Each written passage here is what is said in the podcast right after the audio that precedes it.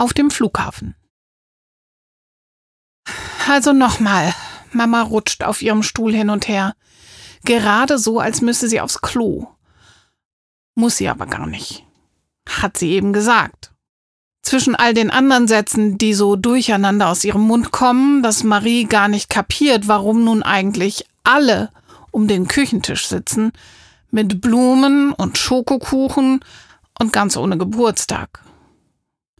Papa findet also keine neue Arbeit. Mechaniker gibt's wie Schrauben im Baumarkt, fällt Papa ihr ins Wort. Also ziemlich viele. Und das Geld wird langsam knapp, seufzt er. Er drückt Mamas Hand, als müsse er sich daran festhalten. Mama nickt ihm zu. Papa redet leise weiter. Was ich eigentlich sagen will, ist, mh, hm, erinnerst du dich, dass Mama vor Maxens Geburt zeitweise als Flugbegleiterin gearbeitet hat? Papa kreist mit dem Zeigefinger durch die Luft wie ein Segelflugzeug beim Looping. Er lehnt sich zurück. Marie schiebt die restlichen Kuchenkrümmel auf ihrem Teller zu einem kleinen Berg zusammen. Aha, denkt sie, jetzt soll ich wohl wissen, was die Schrauben im Baumarkt mit Mamas Flugbegleiterei zu tun haben? Was macht man denn so als Flugbegleiterin? fragt sie erst einmal vorsichtig und piekt mit dem Finger die Kuchenkrümel von dem Teller. Wenn sie den Finger ein bisschen mit Spucke befeuchtet, bleiben die Krümel noch besser dran haften. Ja, eine Flugbegleiterin versorgt alle Fluggäste mit Essen und Getränken, sagt Mama. Sie sorgt für Ordnung und Sicherheit, wenn es nötig ist, und kümmert sich, wenn jemandem schlecht wird. Willst du wieder fliegen? fragt Marie weiter, ohne aufzuschauen. Genau. Mama seufzt. Das heißt, ob ich will, weiß ich gar nicht so genau. Aber ich habe mit der Fluggesellschaft gesprochen. Und schon Mitte August könnte ich loslegen und naja, damit wäre unser Geldproblem zunächst geklärt.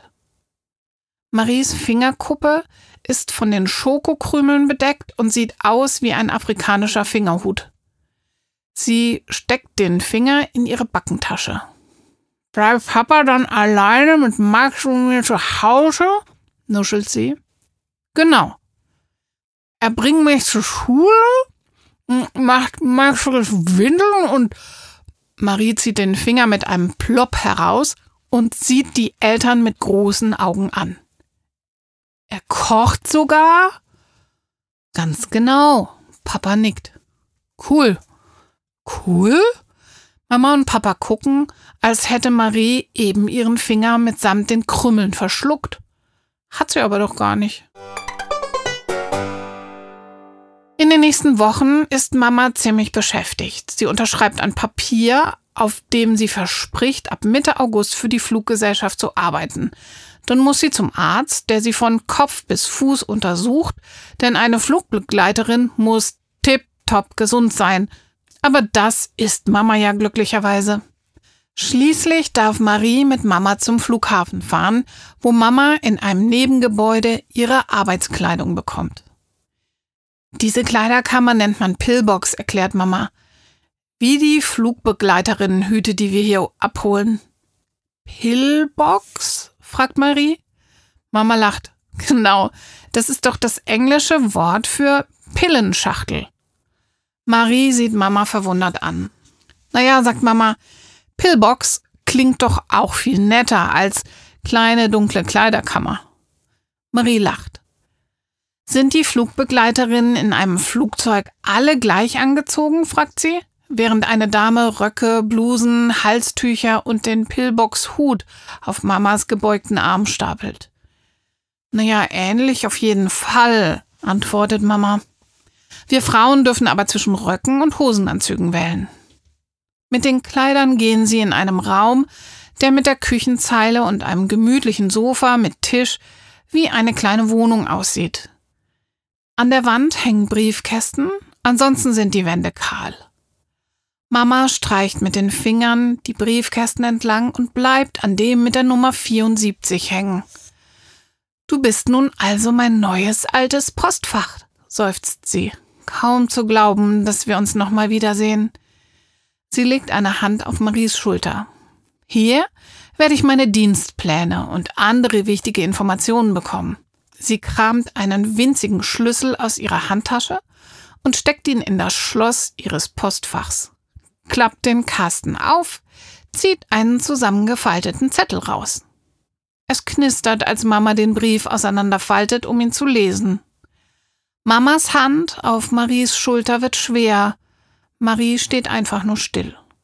Mama schnauft und seufzt, knüllt den Brief in ihren Händen ein wenig zusammen. Was wohl darin steht? Freust du dich? fragt Marie und sieht fasziniert aus dem Fenster. Beinahe jede Minute landet oder startet ein Flugzeug. Hm, weiß nicht, sagt Mama. Ist aufregend, ja. Aber ich werde euch vermissen. Ihre Stimme klingt leise, so als würde sie hinter der Glasscheibe stehen und nicht dicht neben Marie. Ein seltsam enges Gefühl will von Maries Bauch hoch in ihre Augen steigen. Schnell schluckt sie es hinunter. Mama stupst Maries Nase.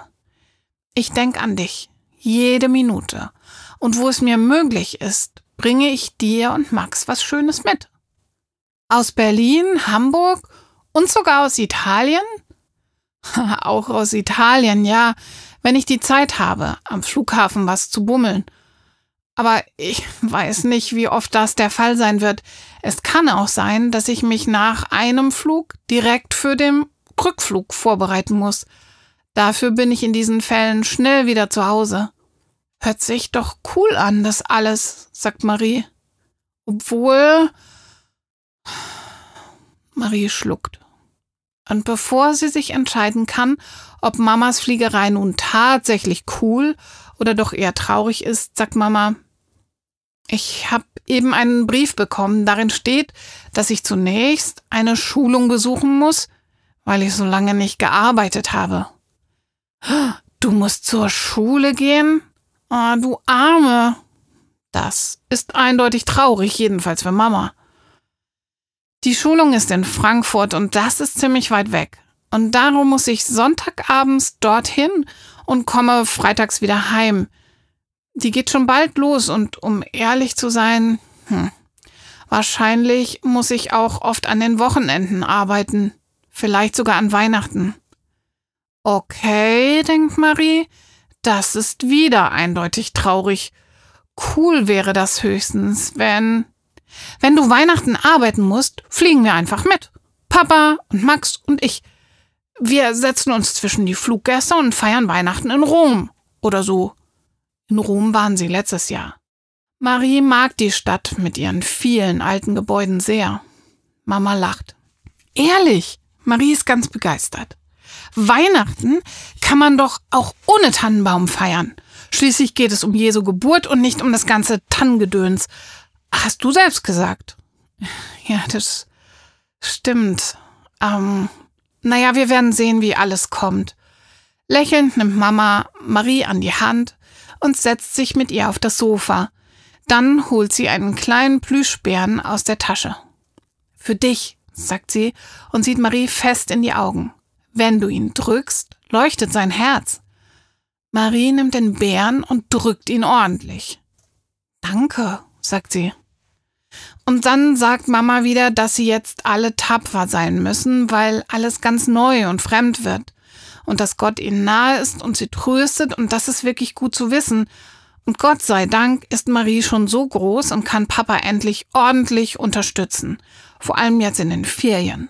Und da denkt Marie an Papa und daran, dass er gar nicht so leicht schimpft wie Mama. Daran, dass er McBurger über alles liebt, obwohl Mama das so ungesund findet. Papa rast im Freibad die Rutsche runter wie nichts und wenn sie auf dem Spielplatz an den Ringen hangeln, brüllt er Trau dich, Tigerprinzessin, während Mama ständig ihre Hände unter die Kinderpopos hält, damit sie nicht ungebremst auf den Sand aufschlagen. Marie schmunzelt und beschließt, so oft wie möglich daran zu denken und nicht an Mamas traurige Augen oder daran, dass sie ohne ihren Gute-Nacht-Kuss einschlafen muss. Und wenn die Traurigkeit doch mal in ihre Augen steigt, Dann wird sie den Bären ganz fest an ihr Herz drücken und ein Gebet für Mama abschicken. Gut, dass Gott an allen Orten gleichzeitig ist. Bei ihr, bei Papa und Max, genauso wie bei Mama in Frankfurt oder sogar in Italien. Und das ist ja tatsächlich irgendwie cool. Wenige Tage später stehen sie am Bahnhof und winken mit Taschentüchern dem immer kleiner werdenden Zug hinterher. Fünfmal schlafen, Donnerwetter, das ist ganz schön lang, sagt Marie. Allerdings, brummt Papa. Und fünfmal kochen. Beinahe hat Marie das Gefühl, Papa ist es noch mulmiger als ihr. Fest schlingt sie ihre Arme um ihn und sagt, keine Sorge, Papa, wir schaffen das. Dann drückt sie ihren Bären, bis das Herz leuchtet. Lieber Gott, betet Marie, danke, dass du meine Mama beschützt. Und bitte mach doch, dass sie nette Lehrer bekommt. Dann geht sie mit Papa und Max an der Hand nach Hause.